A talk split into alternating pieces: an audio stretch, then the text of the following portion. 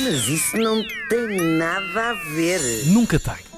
Hugo. Pois não, olha, hoje vamos falar de pareidólia. Que bela pareidólia que tu Quem? tens. Pareidólia. Pareidólia. Eu vou explicar então o que é que é. Pois olha, trata-se do fenómeno visual de nós vermos formas em coisas que não têm formas nenhumas. Um exemplo clássico são as nuvens, não é? Quem nunca passou um fim de tarde na praia a ver passar leões, sereias, barquinhos, não é? Que atire a primeira batata em forma de coração. Mas hoje, hoje vamos aqui debruçar-nos sobre a ilusão de vermos caras humanas em todo o lado, não é? Na parte. Grande clássico, é verdade. Sabem? sim, sim, aquela sim, parte sim. da frente de um comboio. Ah, a parece a nossa tua avó. Sim. Da escola primária, ou a nossa avó, claro. Também os dois faróis de um carro, mais a carelha, que faz uma carita a sorrir para nós. Uhum. As duas janelas e a porta de uma casa. E até um secador eh, de mãos, aqueles da, da- daquela- das, das casas de banho de- públicas, que parece assim um gajo com um olho a belenenses, não é? Assim. Ah, nunca tinha pensado nisso. É, Vou olhar com mais atenção. Exatamente, tristonho. E mais, há caixotes do lixo que parecem o Trump. Há o Trump que parece um caixote do lixo, mas aí já era outro assunto. Bolachas, omeletes. Também se inclui aí as pessoas que veem a cara de Jesus Cristo em cebolas. Já Ah, lá chegaremos, já lá claro. chegaremos. Ah, Bom, peço e nós, desculpa. se pensarmos bem, o smile é apenas um.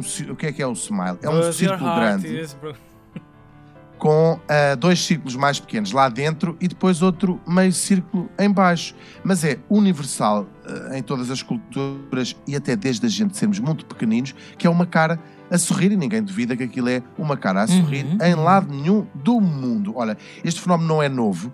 Ah, já o mestre Leonardo da Vinci falava e deixou relatos de ver caras em paredes esburacadas, chupa Vils, que depois lhe inspiravam retratos a eles. Nos anos 50, há uma história engraçada. O Banco do Canadá teve retirado de circulação umas notas porque havia uma pilha de gente que jurava ver um demónio nos caracóis da mise da Rainha de Inglaterra, que também é Meu lá a chefa. É Deus! verdade. E até no espaço temos a famosa cara de Marte, que é assim numa cratera, que aquilo é de arrepiar os pelos nos, Pois é, nos é braços. verdade. Vão ver se não conhecem. Na internet hoje há milhares de páginas com estes e outros exemplos. Eh, estes fenómenos às vezes estão associados, como dizia bem a a Ana há pouco, a fenómenos, eh, a imagens religiosas, à cara de Nossa Senhora que, apareu- que apareceu, ou pelo menos parece, e parece mesmo, numa torrada. Esta torrada foi depois comprada por um casino, imaginem, que, que tem hoje em exposição, foi, foi comprada por 23 mil euros, caso para dizer, ai minha Nossa Senhora.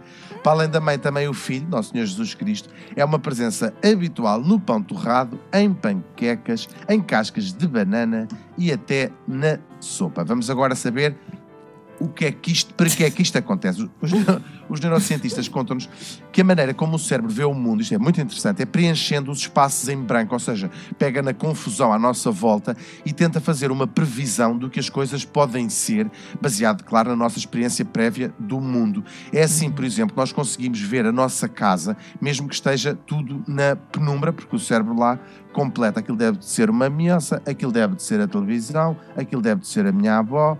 Bom, ah, tem feito eh, agora há umas recentes experiências que fazem com o cérebro, aquela coisa de ver as imagens eh, com as, as- uma espécie de taques, não é? E- Uhum. E, eles puseram vários voluntários a olhar para quê? Para a chuva da televisão, portanto, aquela estática. Ah, e, não estão a e- ver e ver formas, não é? E toda a gente começava a ver formas, de facto. Uhum.